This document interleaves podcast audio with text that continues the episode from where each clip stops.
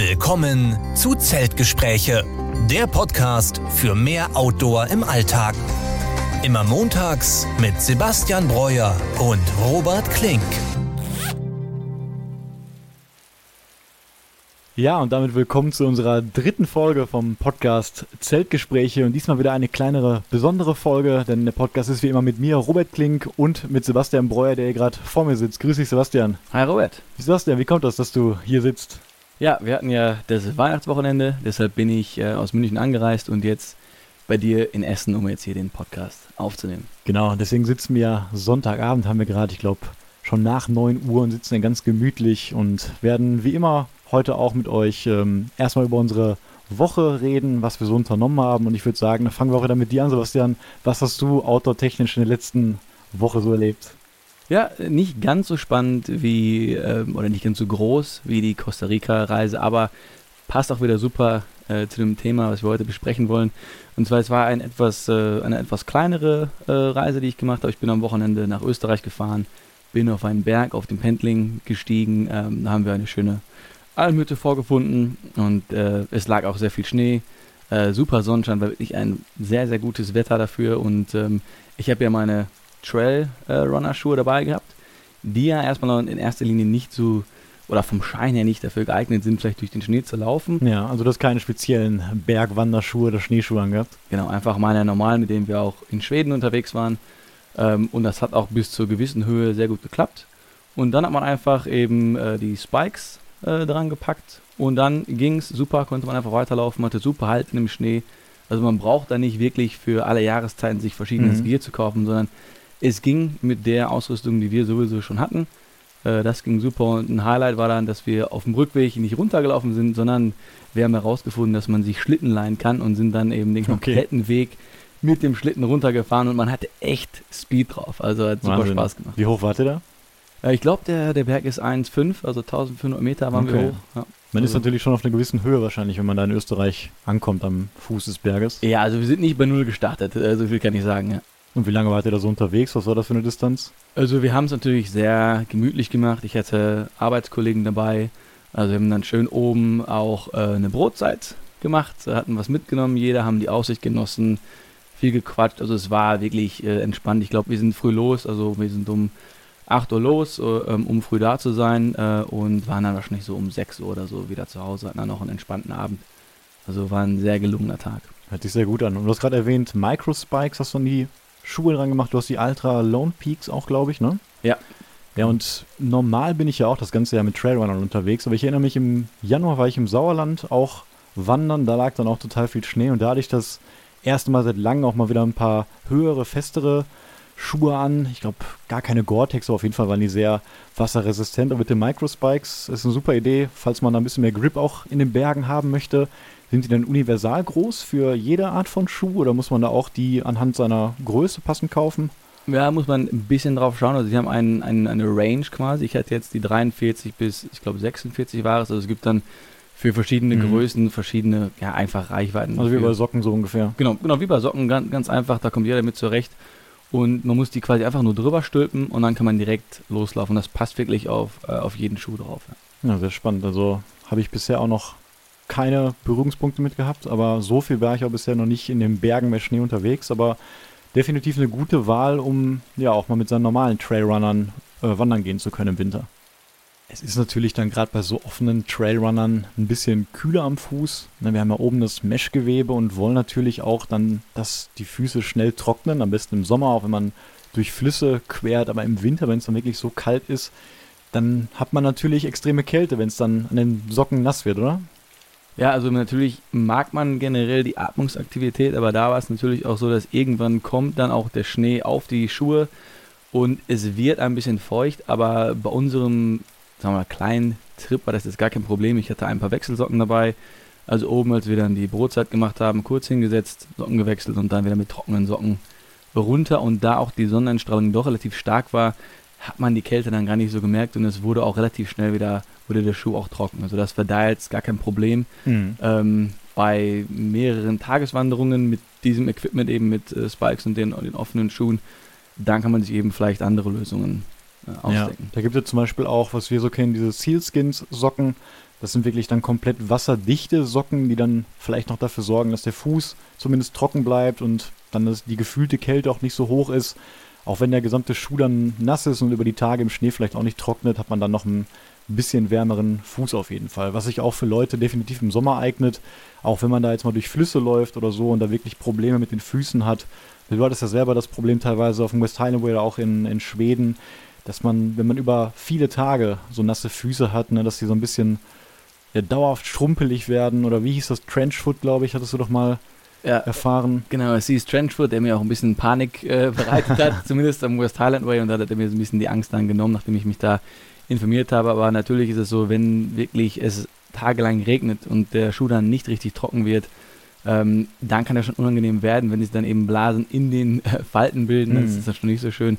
Ich habe dann eine Lösung mit dem äh, Babypuder gefunden, das abends aufzutragen. Ach ja, genau.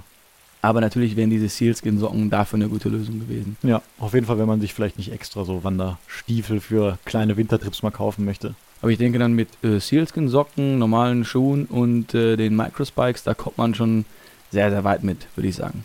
Und dann sagst du, ihr seid mit dem Schlitten runtergefahren. Das ging wahrscheinlich dann deutlich schneller als der Aufstieg ganz nach oben. Aber war das dann einfach quer durchs Gelände oder gab es da wirklich so eine vorgefertigte Piste dann dafür oder wie muss ich mir das vorstellen? Also äh, witzigerweise ist man leider da runtergefahren, wo auch Leute hochgelaufen sind. Der Weg war relativ breit, ich würde mal schätzen drei, vier Meter breit, aber man musste sich schon auskennen, wie man den Schlitten gut bewegt. Okay.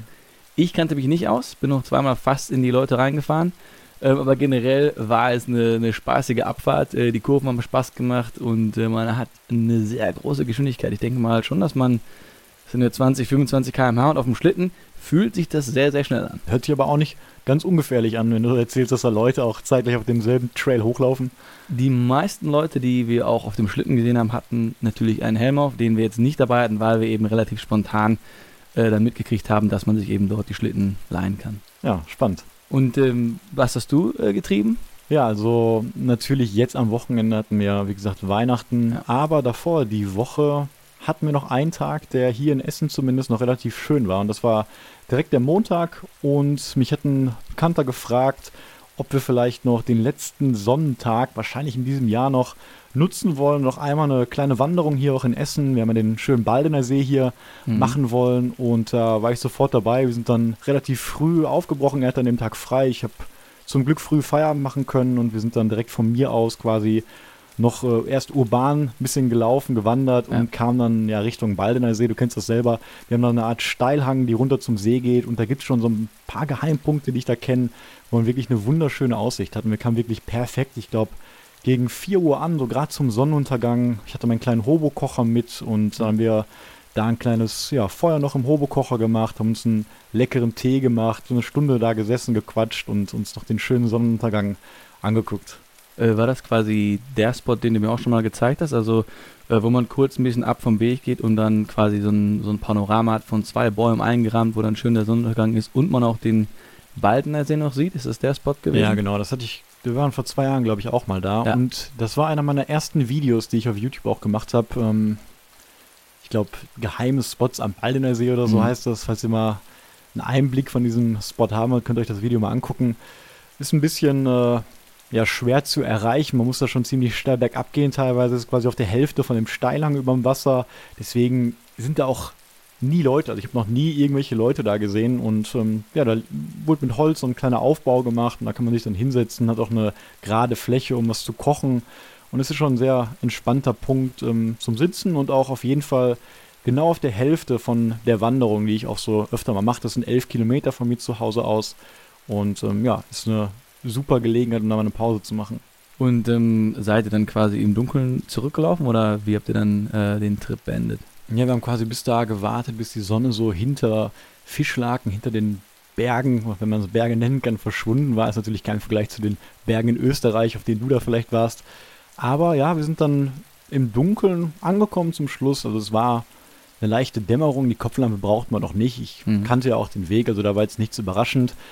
Und ja, man hat natürlich schon gemerkt, wie früh es immer noch dunkel wird, aber wir haben jetzt gerade den Punkt, ich glaube, das war der 21. Dezember, wo die Nächte oder die Tage auch länger werden. Der Sonnenuntergang verschiebt sich immer weiter nach hinten. Das ist, glaube ich, schon ab dem 11. Dezember so. Und ähm, ab dem 21. Ja, wird der Tag generell länger, weil der Morgen dann auch wieder ähm, früher beginnt. Und ja, so langsam, ich glaube, jetzt mittlerweile ist es schon kurz nach fünf, wo die Sonne richtig untergeht. Und da kann man sich schon wieder darauf freuen, dass es dann im Januar und Februar wieder auf jeden Fall länger hell wird und man dann auch mal, ja, gerade bei Trekking-Touren auch mal, falls man draußen schläft, ein bisschen länger im Lager sitzen kann, ne, ohne dass es komplett dunkel ist. Sonst muss man seine Tour natürlich immer sehr früh beenden.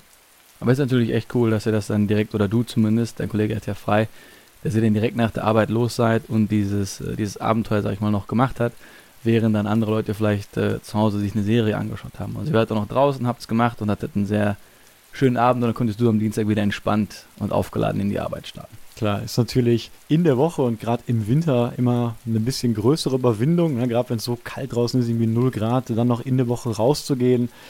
Aber wenn man die Möglichkeit hat, vielleicht im Winter auch ein bisschen früher Feierabend zu machen, dann bietet sich das ganz gut an, auf jeden Fall rauszugehen, um dann auch den Sonnenuntergang mitzubekommen, weil man den eben mhm. sehr früh mitbekommt und hat dann natürlich zu Hause auch noch genug Zeit, um ein bisschen ja, auf der Couch zu liegen und sich anderweitig zu entspannen. Und gut, dass du das ansprichst. Und da sind wir auch bei dem Folgenthema, was wir uns für heute ja, beschlossen haben. Das zweite Kernthema, würde ich sagen. Letzte Woche haben wir über Ultraleicht-Tracking gesprochen und das andere Thema ist eben auch, wie der Name des Podcasts schon sagt, mehr Outdoor im Alltag und mhm. das ganze Thema Mikroabenteuer und wie man ja diese ganzen Outdoor-Aktivitäten, die wir so gerne machen, eben nicht nur auf ein paar Wochen im Jahr beschränkt, wo man dann eben Urlaub hat und vielleicht ja irgendwie weiter wegreist, sondern vielleicht so einen Lebensstil pflegt, um das ja auch das ganze Jahr über in seinem Alltag, in der Woche und vor allem am Wochenende zu machen. Also ich habe auch für mich selber äh, gemerkt in der Vergangenheit, dass ähm, man quasi auf seinen Urlaub hinarbeitet. Also man hat dann seinen zwei, drei oder auch vierwöchigen Urlaub im mhm. Jahr ähm, aber man lebt dann nicht mehr so wirklich im Jetzt, sondern man plant immer ähm, auf diesen Urlaub voraus, man schaut darauf hin und die Wochen, die man arbeitet, die verfliegen einfach. Und ja, das stimmt. So ähnlich auch wie bei Weihnachten. Das ja. haben ja viele Leute, dass die Zeit im Dezember so schnell vergeht. Man hat dann im Kopf, okay, am 24. ist zum Beispiel Weihnachten und eigentlich die Wochen bis dahin vergehen so schnell, dass man sich immer wundert, wo sind die Wochen einfach? Und gerade da habe ich mir auch so bewusst gedacht, nee, ich möchte nicht, dass die Zeit verfliegt. Ich möchte auch jetzt die Tage im Dezember nochmal so gut nutzen, wie ich kann und auch noch so viele Erinnerungen vielleicht aufbauen, wie ich kann und ja, wie gesagt, die Wochen bis dahin auch noch mit kleinen Aktivitäten füllen. Genau, und man muss einfach schauen, oder äh, was ich dann für mich gemerkt habe, dass wenn man ähm, eine Mikroabenteuer einbaut, dass man, wenn man rausgeht unter der Woche oder am Wochenende, wie du gesagt hast, ähm, dass dann für mich zumindest die Zeit langsamer vergangen ist und ich mehr Sachen erlebt habe, was natürlich super wichtig ist, dass man eben äh, nicht nur oft Arbeit ist und dann einmal im Jahr in den Urlaub weit mhm. wegfliegt, sondern dass man guckt, dass man vielleicht äh, ja, lokal ein bisschen mehr rausgeht. Und die Frage ist natürlich, woran liegt dieses Empfinden, dass dann auch so die Zeit langsamer vergeht? Und ich glaube mhm. immer, man hat immer den Alltag, der sich irgendwann einschleicht, egal was man macht, egal was man arbeitet. Man hat eine gewisse Zeit, eine gewisse Routine.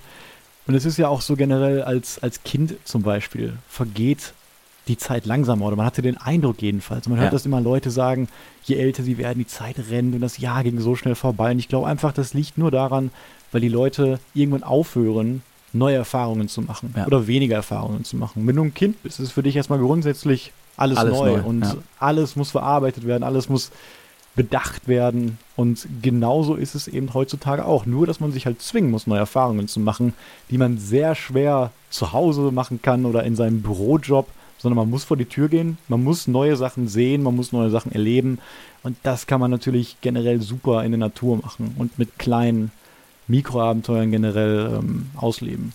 Ja, und man muss auch mal, wenn man sagt rausgehen, vielleicht auch mal ein bisschen aus der Komfortzone raus, auch ein bisschen vielleicht Ungewissheit haben, dass man mhm. einfach mal sagt, okay, ich laufe, ich radel, ich bin auf dem Stand-Up-Pedal und fahr mal raus, lauf mal raus und überlege dann einfach mal, wo übernachte ich? Äh, wo kriege ich dann vielleicht noch ein bisschen Wasser, dass man eine gewisse Ungewissheit hat und eben da neue Dinge erleben ja. kann. Und es gibt ja auch äh, ja, verschiedene Definitionen äh, im Internet äh, für äh, Mikroabenteuer und ich glaube, äh, du hast mir das mal am Anfang quasi mhm. das Thema nahegebracht und mir erklärt. Also das ist natürlich ein Begriff, der jetzt so seit zwei, drei Jahren richtig ja. populär geworden ist. Na, auch Christoph Förster zum Beispiel, das mhm. ist auch ein anderer Podcast, hat auch viele Bücher geschrieben, viele Hörer kennen ihn vielleicht. Der hat diesen Begriff in Deutschland echt wirklich sehr groß rausgebracht. Der hat für sich auch da ein paar Punkte festgelegt, die für ihn ein Mikroabenteuer ausmachen. Und ähm, das, das ist auch eine Sache, finde ich, die muss jeder selbst entscheiden. Grundsätzlich spricht man ja von einem Abenteuer. Das ist auch ein Begriff, der sehr inflationär gebraucht wird. Ne? Was ist ein Abenteuer? Kann ich Abenteuer nur in der Ferne erleben? Nein, wir haben festgestellt, man kann Abenteuer überall erleben. Mhm. Ne? Gerade vor der Haustür. Wir haben in Deutschland genug Möglichkeiten dafür, ein Abenteuer auszuleben, egal ob auf dem Land oder auf der Stadt. Und ein Mikroabenteuer beschränkt das Ganze und verdeutlicht dann eben, dass man dafür nicht weit weg muss, dass das nicht lange geplant werden muss und dass das auch keine lange Zeit in Anspruch nehmen muss. Das mhm. kann eine Sache sein, die ich an einem Nachmittag machen kann, mit einer speziellen Wanderung zum Beispiel, mit einer speziellen Tour, wo ich irgendwo hinfahre und dann nach Hause laufe, über unbekannte Wege, die ich vielleicht normal nie laufen würde, mir vielleicht das Leben so ein bisschen in dem Punkt selber schwer mache und unangenehm mache, damit eben, wie du gerade gesagt hast, diese Ungewissheit entsteht und ähm, dass ich dadurch so ein bisschen auch aus meinen Alltagsgedanken rauskomme, mich so auf den Moment ja mehr freuen kann und konzentrieren kann und dasselbe kann man eben auch an einem Wochenende machen. Diese 72 Stunden, die man dann maximal hat, wenn ich die wirklich voll auslebe und mir schon die Woche über Gedanken mache auf der Arbeit, okay, was mache ich jetzt am Wochenende und fange vielleicht schon Mittwoch an zu planen, Donnerstag an zu packen und ich weiß, wenn jetzt um 16 Uhr mein Feierabend beginnt, dann bin ich sofort weg. Und ob ich ja. dann mit dem Zug fahre oder mit dem Auto irgendwo hinfahre oder von der Haustür loslaufe, das muss jeder für sich selbst entscheiden, solange man vielleicht irgendwas macht, was man noch nie gemacht hat und was einem so ein bisschen neuen Input bringt. Und am besten dann das ganze Wochenende bis Sonntagabend, bis ich dann zurückkomme und dann das Wochenende erstmal verarbeiten muss. Genau, einfach mal die, äh, die Routine brechen. Äh, und diese Planung ist eben auch das, was einem auch daran noch äh, Spaß bereitet. Und wenn man dann unterwegs ist, sagen wir mal, man ist im Wald und ist dann am Ende des Tagestrips angelangt, möchte dann sein, sein Essen machen, dann freut man sich eben super auf dieses Essen, auch wenn es dann sehr simpel ist. man man entschleunigt da, man geht da so ein bisschen wieder auch auf äh, Minimalismus ein, man hat seine paar Gegenstände dabei und man freut sich eben auf das Essen. Es ist nicht so, dass man sich mhm. nur äh, dann erhofft, okay, wann kommt das nächste Paket in die Haustür reingeflogen, sondern man ist mit sich in der Natur und erlebt eben neue, schöne Sachen. Ja, das sind ja genau die Dinge, die wir auch so beim Tracking beobachten können. Ja. ja, natürlich noch stärker, wenn wir über Wochen weg sind.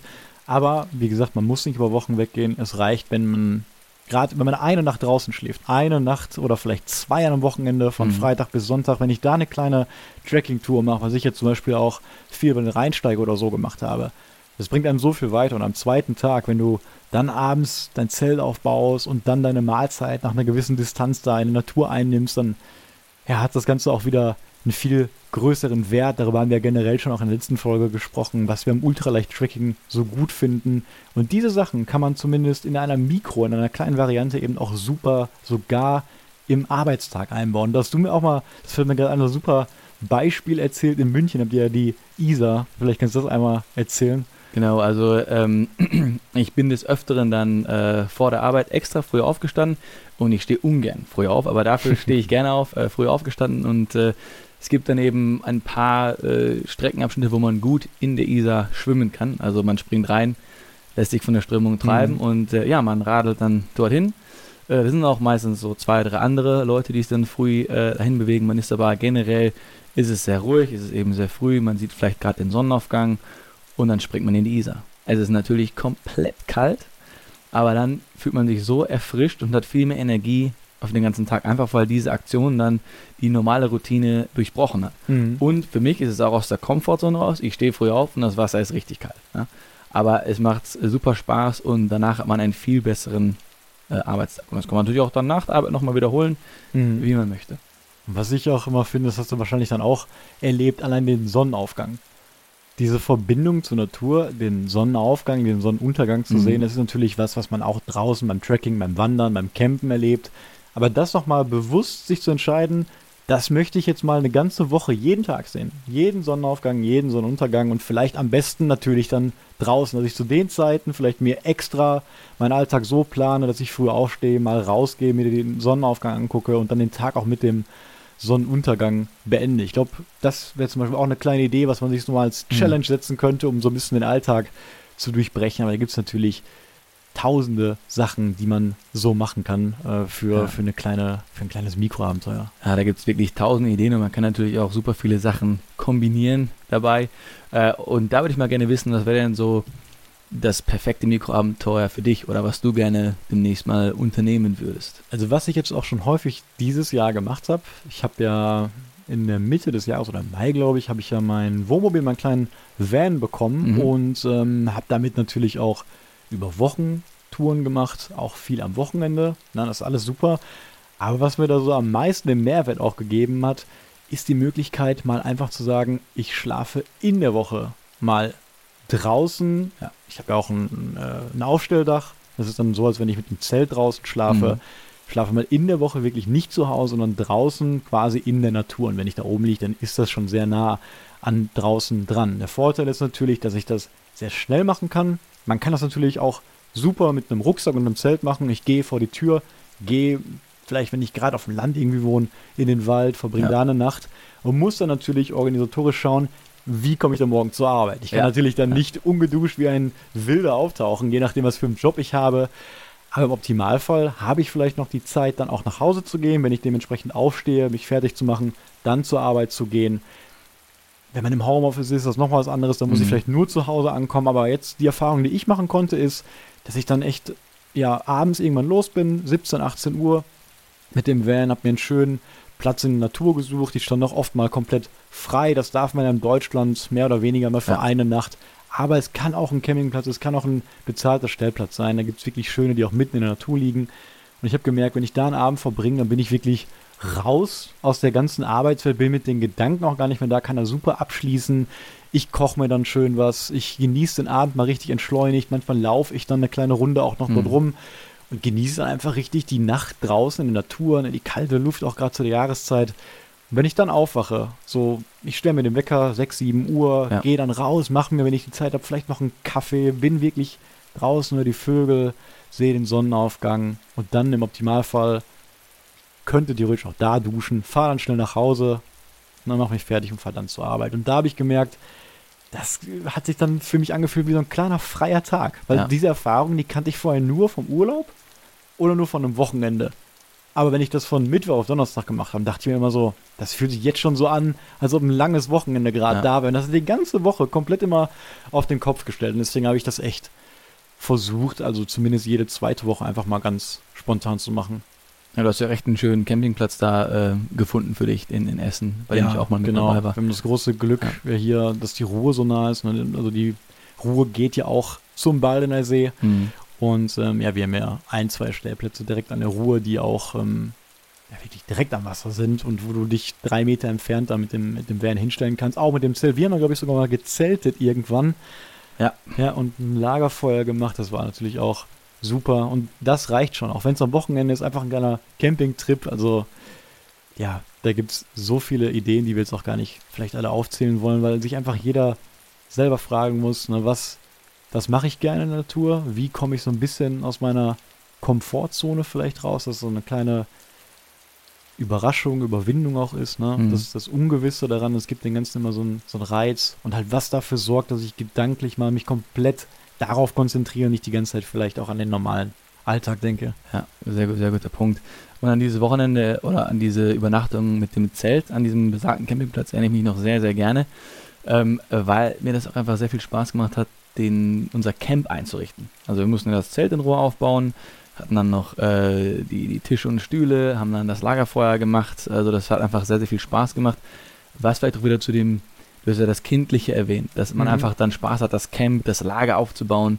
Äh, dann ist man vielleicht wieder ein bisschen mehr Kind und die Zeit äh, verläuft wieder ein bisschen langsamer. Ja, ist natürlich irgendwas, was man dann macht, so was richtig so einen realen Wert hat. Du machst irgendwas und du siehst dann sofort ein Ergebnis. In dem Fall ist es ein Zelt aufbauen oder irgendwie draußen in der Natur kochen. Das ist was viel Bewussteres, als wenn ich Ja. nach der Arbeit nach Hause komme und dann zu Hause was koche. Wenn ich nach der Arbeit nach Hause komme, hab meinen Rucksack vielleicht vollgepackt, gehe dann raus in die Natur und koche mir da mein Abendessen. Ja. Na, Was ist das für eine andere Erfahrung, die dann mich komplett rausbringt? Also ich denke schon, dass das eine super Sache ist, diese kleinen Abenteuer in der Woche, um zu entschleunigen auf jeden Fall, ne, um wirklich weniger Stress zu haben und um definitiv das Jahr auch mit mehr Erinnerungen, Erlebnissen zu füllen. Also ich Mhm. kann von mir definitiv sagen, das Jahr jetzt, 2021, war für mich das Jahr, was mir so am längsten vorgekommen ist. Ja.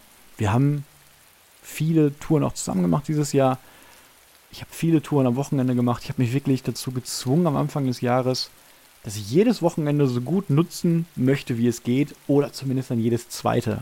Aber Ja. wenn mir mal nichts eingefallen ist, dann bin ich auch mal spontan einfach raus oder habe auch mal Sachen, die mir gut gefallen haben, dann nochmal gemacht. Also es muss gar nicht jedes Mal was anderes sein, aber dadurch, auch wenn ich jetzt so gerade, wo Silvester vor der Tür steht, so aufs Jahr zurückblicke, da kam mir das wirklich unendlich lange vor. Na, also weil ich so viel gemacht habe und das vielleicht auch nicht alles komplett verarbeitet habe, weil es einfach auch so eine Fülle Mhm. ist. Man kann ja auch nicht sich auf alles konzentrieren. Also wenn ich jetzt in einem Jahr eine Reise mache, eine riesige Reise, dann denke ich natürlich da viel intensiver dran zurück, Ja. als wenn ich vielleicht jetzt hunderte gemacht habe. Aber das ist auch ein gutes Zeichen dafür, dass das eben dann zu einem Teil meines Alltags geworden ist. Ja. Ich denke auch so nicht über meinen Alltag nach. Was habe ich vor drei Wochen vielleicht am Mittwochabend gemacht, als ich zu Hause war? Was habe ich da für eine Serie geguckt? Keine Ahnung. Und wenn das der Alltag eben aus so vielen Naturerlebnissen besteht, dass man schon vielleicht gar nicht mehr genau weiß, oh, wo war ich denn da nochmal, Mhm. dann ist es, finde ich, auch ein Zeichen dafür, dass man dann ja, so ein, sein Leben so ein bisschen äh, angepasst hat, einen anderen Lebensstil auf jeden Fall gewählt hat.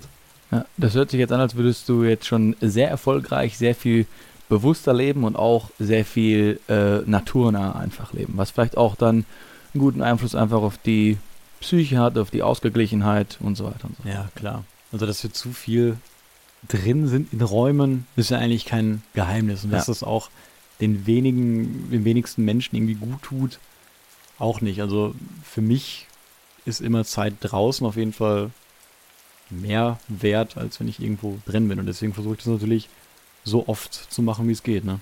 Ja, und wir beide haben ja auch noch Office-Jobs. Also wir sitzen dann auch die meiste Zeit drinnen und sitzen äh, doppelt schlecht, deswegen doppelt gut auch, dass wir dann eben die Zeit finden, äh, das in unseren Alltag zu integrieren und rausgehen. Also die Übernachtung in der Woche, die muss ich noch machen. Äh, da steht auch auf meiner To-Do-List, das auch mal so zu erleben. Ich habe bis jetzt auch eher ähm, Mikroabenteuer bis Wochenende gemacht, mehrheitlich mit meinem Dachzelt, aber aus ähnlichen Gründen. Da eben über deinem Aufstelldach im, in deinem Camper, dass man da doch sehr, sehr naturnah ist und die ganzen Geräusche auch mitkriegt, die Gerüche mitkriegt äh, und dann da eine super, für mich eine super angenehme äh, Nacht hat. Und ich bin auch des Öfteren mal dann schon freitags direkt los nach der Arbeit, auch einmal zu einem äh, Trailrun-Event wieder in Österreich, habe dann in meinem Dachzelt geschlafen, nächsten Tag los zum Trailrun, einen super Lauf gehabt und dann äh, noch eine weitere Nacht dann äh, Ja. in dem Dachzelt verbracht und dann wieder zurückgefahren und das war dann auch so, dass es mir einfach viel, viel länger äh, Mhm. vorkam. Und da habe ich natürlich auch dann Frühstück schön gemacht am Morgen mit einem Kaffee, Abendessen gekocht. Also das war auch eine sehr herrliche Zeit. Und gerade sowas in der Woche zu machen, hat natürlich auch eine größere Hemmschwelle erstmal, weil da natürlich viel mehr andere Probleme hinzukommen. Ich kann erst später raus, ich kann später anfangen. Ich muss dann nächsten Tag quasi sehr früh los, muss irgendwie zur Arbeit kommen, muss das organisatorisch alles regeln. Ne? Deswegen eine Übernachtung so am Wochenende, na, natürlich auch alleine, alleine zu sein in der Natur ist auch immer eine ganz andere Erfahrung. Ne? Man hat erstmal niemanden, mit dem man so reden kann. Mhm. Das hat positive Sachen, das hat auch negative Sachen natürlich. Aber was Positives daran ist natürlich, dass man viel mehr dann auf seine Umgebung achtet ne, und viel mehr dann sowieso wahrnimmt.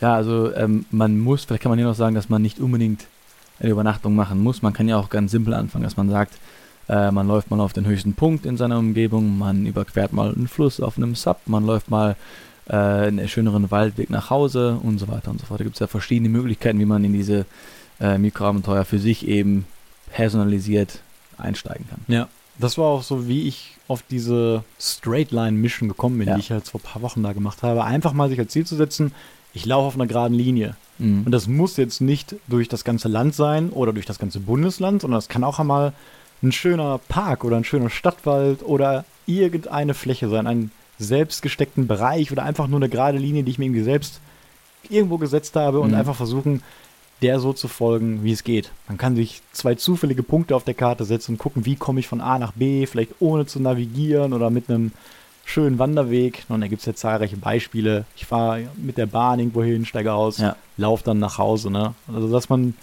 ich glaube, das gehört auf jeden Fall auch dazu, dass man sich dann selbst eine kleine Herausforderung setzt, ein kleines Ziel. Ne? Das könnte man auch vielleicht so als kleine Definition Mhm. immer sehen für so ein Mikroabenteuer. Und äh, für mich persönlich, ich habe ja, wir haben ja jetzt schon verschiedene Länder äh, halbwegs zu Fuß durchquert oder ich auch dann persönlich Roadtrips äh, gemacht, äh, jede Menge. Äh, und für mich auch sehr interessant ist mal Bikepacking auszuprobieren. Das könnte Mhm. man natürlich auch entweder nach der Arbeit oder am Wochenende äh, sich mit seinem äh, Hiking-Gear aufs Fahrrad setzen und mal losfahren. Ich denke, die meisten von uns haben vielleicht ein Fahrrad Ja, und dann kann man damit auch eine schöne Zeit machen und mal gucken, dass man dann die Umgebung mit dem Fahrrad erkundet. Da sieht man natürlich auch Ja. sehr viele andere schöne Sachen. Ja, und ich finde, ein weiterer Vorteil ist noch, wenn man eben so viele kleine einzelne Sachen gerade am Wochenende macht, dass man auch aus vielen kleinen eine größere zusammenhängende machen kann. Ne? Beispiel jetzt von mir nochmal mit dem Rheinsteig zum Beispiel, das war ein Trail, den wollte ich unbedingt laufen. 320 Kilometer.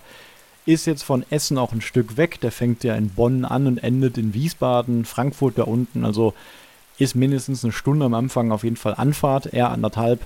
Und ich hatte das Jahr eben schon sehr, sehr durchgeplant. Mit unseren ganzen Wanderungen, die wir schon gemacht haben. Ja. Ich habe auch mal natürlich auch eine andere Art von Urlaub gemacht, einen Hotelurlaub, ne, war, in Griechenland zum Beispiel und wollte ihn aber unbedingt laufen. Und da habe ich mir überlegt, wie, wie machst du das? Willst du nur ein Teilstück laufen? Ist irgendwie auch blöd. Und da habe ich mir gesagt, warum nicht einfach das ganze Jahr als Jahresprojekt sehen und an einzelnen Wochenenden immer Etappen laufen? Und habe mich dann wirklich hingesetzt, habe geguckt, wie ist der Trail aufgebaut. Der hat natürlich auch Etappen, die aber natürlich nicht dazu passen zu einem Wochenende. Ne, ich muss Freitag arbeiten, nach der Arbeit los, fahre mit dem Auto oder mit der Bahn hin, bin dann letztendlich frühestens um 15, 16 Uhr auf dem Trail. Ja. Guck, wie weit laufe ich am ersten Tag, dann maximal noch 15, 20 Kilometer, wo komme ich dann raus? Ja. Wo kann ich dann schlafen? Direkt Abenteuer, eine Abenteuersituation, die ich gedanklich auch schon zu Hause durchlebe. Und natürlich, wenn ich den Plan umsetze und da bin, mich die ganze Zeit frage, okay, klappt das jetzt? Ist der Schlafort, den ich mir auf der Karte angeguckt habe, auch passend? Wie läuft dann der Samstag ab? Wie weit komme ich? Wie viel schaffe ich an dem Wochenende? Und ich habe da auch gelernt, dass ich mich da zum Beispiel überschätzt habe. Der Rheinsteig ist ähm, ein unglaublicher Trail mit sehr vielen Höhenmetern. Ja. Gilt mit als einer der, der schwierigsten in Deutschland. Und wenn ich denke, okay, wie, wie lange kann ich an zweieinhalb Tagen laufen? Na, das sind dann vielleicht 80 Kilometer. Wenn ich 80 Kilometer auf dem Rheinsteig plan, an einem Wochenende ist das schon eine sportliche Aufgabe, wie mir wahrscheinlich die meisten zustimmen würden Mhm. die das schon gemacht haben.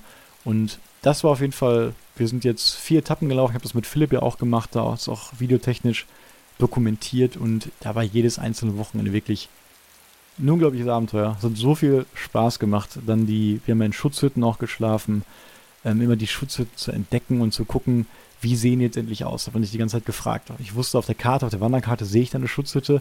Wie sieht die aus? Können wir da schlafen? Und wie geht der Weg weiter? Und das war einfach, gerade weil es immer nur ein Wochenende war, war das so eine Erfahrung, über die man sich das ganze Jahr Gedanken gemacht hat und auf die man sich auch dann immer gefreut hat. Wenn man sonntags ankam an dem Ziel, wir sind da meistens irgendwo in einem Dorf rausgekommen, mit dem Zug nach Hause gefahren, dann war man auf jeden Fall natürlich traurig. Man wäre am liebsten weitergelaufen. Klar. Man hat sich schon dann gefreut auf das nächstmögliche Wochenende. In dem Fall, wo wir beide dann natürlich Zeit haben. Ich habe das nicht alleine gemacht, sonst hätte man das wahrscheinlich noch ein bisschen äh, flexibler gestalten Mhm. können. Wir sind auch noch nicht fertig, also das Jahresprojekt ist in dem Sinne vielleicht gescheitert. Wir müssen noch äh, ein oder zwei Wochenenden auf jeden Fall machen. Aber ähm, das hat mir so gut gefallen, dass ich das auch vielleicht danach auf dem Moselsteig machen wollen würde. Der Mhm. hat eine ähnliche Länge, auch ungefähr gleich weit weg. Und im großen Sinne könnte man das auch für richtige Through-Hikes und Long-Trails planen. Mhm. Wir haben ja diesen Nord-Süd-Trail in Deutschland vom, Ja. vom Wanderer Soulboy, habe ich ja auch mal im Video drüber gesprochen. Ich glaube, dreieinhalbtausend Kilometer, ich habe es nicht mehr im Kopf, der vom nördlichsten Punkt in Deutschland, von Sylt bis zum südlichsten Punkt in Deutschland über so viele schöne Trails geht. Und das ist ein Weg, den würde ich selber gerne mal laufen. Ob ich die Zeit habe, die sechs Monate am Stück den zu laufen, weiß ich nicht. Aber ich kann das über Jahre, kann ich das mit kleinen Mikrotrips vielleicht abdecken und den Großteil davon auf jeden Fall auch sehen. Ja, ein fortlaufendes, spannendes Projekt. Und ich denke, wie du das so beschrieben hast, dass dann auch einfach schon äh, quasi die Reise bei der Anfahrt beginnt. Also das wahrscheinlich dann schon äh, die, die Journey so ein bisschen äh, das Ziel ist. Hört sich auf jeden Fall äh, so an bei dir. Ja, genau. Das ist auch ein sehr wichtiger Punkt. Den habe ich jetzt gerade gar nicht mehr im Kopf gehabt, aber das was ich sowieso ansprechen wollte. Also, Mhm. Wenn wir an modernes Reisen denken, das, da hat man meistens ja eine Flugreise im Kopf. Ja. Also man, man möchte den krassesten Gegensatz haben, den man so zu seinem täglichen Leben hat. Und was mache ich da? Ich will weit weg, ich will irgendwo hinfliegen, wo eine andere Kultur ist, wo ein anderes Klima ist. Und das ist auch alles natürlich schön und richtig. Wenn ich nur ein paar Wochen im Jahr habe, dann brauche ich einen heftigen Kontrast. Aber wie komme ich da hin mit dem Flugzeug? Ja. Und was ist eigentlich im, Rei im Reisegedanken ein Flugzeug? Das ist wie ein Teleporter. Ich steige irgendwo ein und kann dann vielleicht ein bisschen aus meiner Luke rausgucken, sehe dann die Wolken von oben, Mhm. aber komme dann irgendwo an, steige aus dem Flieger, Ja. wenn es irgendwo im, im Süden ist, dann ist es eine Bombenhitze. Ich habe überhaupt nicht mitbekommen, wie sich die, die Temperatur verändert hat. Oder die Landschaft verändert hat. Genau, ne? wie ja. sich die Landschaft verändert hat, wie sich alles verändert hat und bin dann da, verbringe dann da abgeschottet vielleicht meine zwei Wochen und komme dann wieder zurück. Und was fehlt da? Die ganze Erfahrung der Reise. Das Reisen im eigentlichen Sinne ist natürlich auch, ja, man kennt das bekannte Sprichwort, der Weg ist das Ziel und das Ja. ist definitiv eine ne, ne wahre Sache. Also gerade was man dann auf den Wegen auch entdeckt, wenn man sich entschließt, mal nicht mit dem Flugzeug irgendwo hinzufliegen, sondern vielleicht so, wie wir das jetzt auch gemacht haben, in Mhm. Schweden, Ja. mit dem Nachtzug. Das hat dir wahrscheinlich auch sehr gut gefallen, oder? Also das war eine perfekte Kombination. Ich glaube, wir sind äh, eine Teilstrecke ja mit deinem Camper gefahren, haben Mhm. auch mit dem Camper übernachtet, haben ihn dann aber stehen lassen und sind dann weiter mit dem äh, mit einer Sleeper Train dann ganz weit in den Norden gefahren. Und die Fahrt war natürlich sehr speziell, weil man wirklich dann komplett durch die Natur gefahren ist, durch die Wälder gefahren ist. Und wir haben sogar unterwegs dann äh, Elche gesehen. Äh, und dann hat man halt wirklich äh, festgestellt, wie sich dann die, der Wald dann in die Tundra hin geöffnet hat. Und das war auf jeden Fall eine sehr spezielle Reise. Da ist dann wirklich mal bewusst gewesen, wie weit man dann die Strecken da zurückgelegt hat. Äh, selber, die man dann zu Fuß auch noch äh, weitergelaufen Ja, ja. ist. Gerade dieses Gefühl, was man dann für die Distanz so entwickelt hat. Ne? Abisko in Nordschweden, das war unendlich weit weg und Ja. hätten wir das mit dem Flieger gemacht, dann wäre das irgendwie eine Zahl auf der Tafel gewesen, auf dieser kleinen Grafik auf dem Monitor, wo man dann ausgekommen wäre und man wäre sich dessen wahrscheinlich gar nicht so bewusst gewesen. Und obwohl natürlich die Reise jetzt mit dem Nachtzug länger war, war das überhaupt nicht schlimm, weil es dann letztendlich Teil der Reise war. Genau, es war ein, ein Erlebnis, allein schon die, die Anreise und sonst hätten wir, wie du gesagt hast, wären wir in, keine Ahnung, zwei Stunden da gewesen mit dem Flugzeug. Und Ja. so haben wir einmal richtig quasi ganz Schweden durchfahren. Ja. Ja, und da begann auf jeden Fall die Reise direkt im klassischen Sinn vor der Haustür hier. Also Genau. als wir ins Auto quasi eingestiegen sind, wir wussten, wir müssen jetzt heute nach Dänemark. Ja. Und da wollen wir irgendwo campen, dann geht es den nächsten Tag weiter. Wir müssen irgendwie über die Brücke ab nach Schweden, uns da einen schönen Platz suchen. Wir haben da an einem See Mhm. geschlafen, weiß ich noch. Da warst du sogar noch schwimmen und da haben wir ein Ja. kleines Feuerchen machen können. Ne, Das hätten wir auf jeden Fall alles verpasst, hätten wir die Reise nicht als Teil des Urlaubs angesehen, auf jeden Ja. Fall. Es war auf jeden Fall generell eine super spezielle Reise für mich. Also Ja. sehr das, gut gelungen. Deswegen, also das, das habe ich mir so auch dann selber vorgenommen, auch wenn ich jetzt irgendwie mal nach Spanien oder so reisen würde. Ich würde wirklich gucken, gibt es da Nachtzüge? Also ich fand das so spannend, diese ganze Nachtzugerfahrung, da Mhm. abends im Zug einzuschlafen und dieses Rattern von den Schienen und dann wirst du morgens wach und dann guckst du aus dem Fenster, das, die Sonne geht auf und du bist ganz woanders. Ich glaube, ich würde tatsächlich mal gucken, wo gibt es in Europa gute Nachtzugstrecken? Ich meine, wir hatten schon eine sehr, sehr schöne, die auch bekannt ist, wirklich Mhm. die durch ganz Schweden führt, aber ich würde, glaube ich, auch meinen Urlaub mal dahin gehen oder mein Urlaubsziel dahingehend wählen wollen, wo es eben eine schöne Nachtzugstrecke ist. Und Ja. Nächstes Jahr planen wir auch einen Wandertrip ähm, durch die Schweizer Alpen. Und ich würde sagen, da schauen wir auch mal, dass wir da mit dem Nachtzug irgendwie hinkommen. Ja, du kannst mich ja in München abholen und dann äh, fahren wir direkt durch.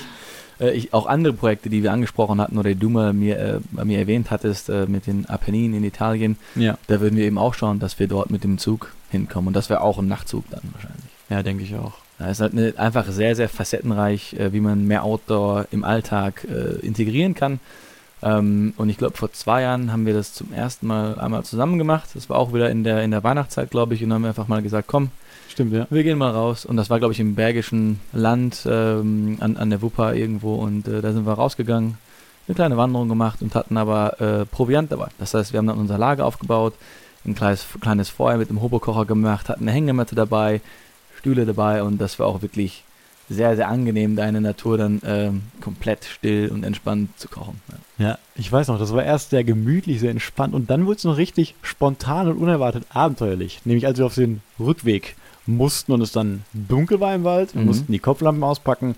Es hat super angefangen zu regnen und ich weiß noch, an einer Stelle hat der Weg dann geendet Ja. und dann mussten wir doch noch über so eine Art Schule oder die da mitten im Wald war, so eine Art Privatgrundstück und da irgendwie noch über den Zaun klettern oder sowas. Also der Trail war da auf einmal verloren im Dunkeln und dann war es noch richtig abenteuerlich, obwohl Ja. es wahrscheinlich erst halb fünf war, aber es war stockdunkel und dann waren wir doch froh, als wir dann am Auto irgendwann ankamen, komplett nass. ja, die Dunkelheit bringt einfach noch einen ganz anderen Aspekt dahin zu. Ja, hat nicht nur. Nachteile. Und ja, was auch noch eine gute Idee für mehr Outdoor im Alltag ist, das hoffen wir jedenfalls, könnte für euch dieser Podcast sein. Denn wir haben auch schon gesagt, wir hören auch beide selber gerne Podcasts und so ein Hm. Podcast, der über diese ganzen Outdoor-Themen und Tracking-Themen geht, die ermöglichen es einem vielleicht in der Woche auch nochmal sich gedanklich ein bisschen mehr ne, darauf einzustellen, ne, was könnte man vielleicht machen oder dieses Gefühl zu vermitteln, wie es ist, wenn man draußen war. Ne, das bringt natürlich auch vielleicht seine eigenen Erinnerungen mal hervor, wie das so beim, beim Camping einfach war. Ja, wir hoffen einfach, dass wir da vielleicht auch kleine Anregungen äh, bringen können, wie ihr das dann zum Beispiel in euren Alltag integrieren könnt und einfach ja, mehr Auto im Alltag habt und die Natur dann zu schätzen wisst, die vielleicht auch ganz in der Nähe um euch herum ist. Ja, und zum Schluss wollten wir uns auch nochmal beide bedanken für die ganzen netten Zusprüche, die wir so als Kommentar unter den YouTube-Videos oder auch per mhm. Instagram oder auch durch diverse andere Kanäle erhalten haben. Vielen Dank und wir hoffen, dass ihr uns auch nächste Woche wieder zuhört zur Folge 4 und wir wünschen euch eine schöne Woche. Tschüss, Sebastian. Alles klar. Ciao, Robert.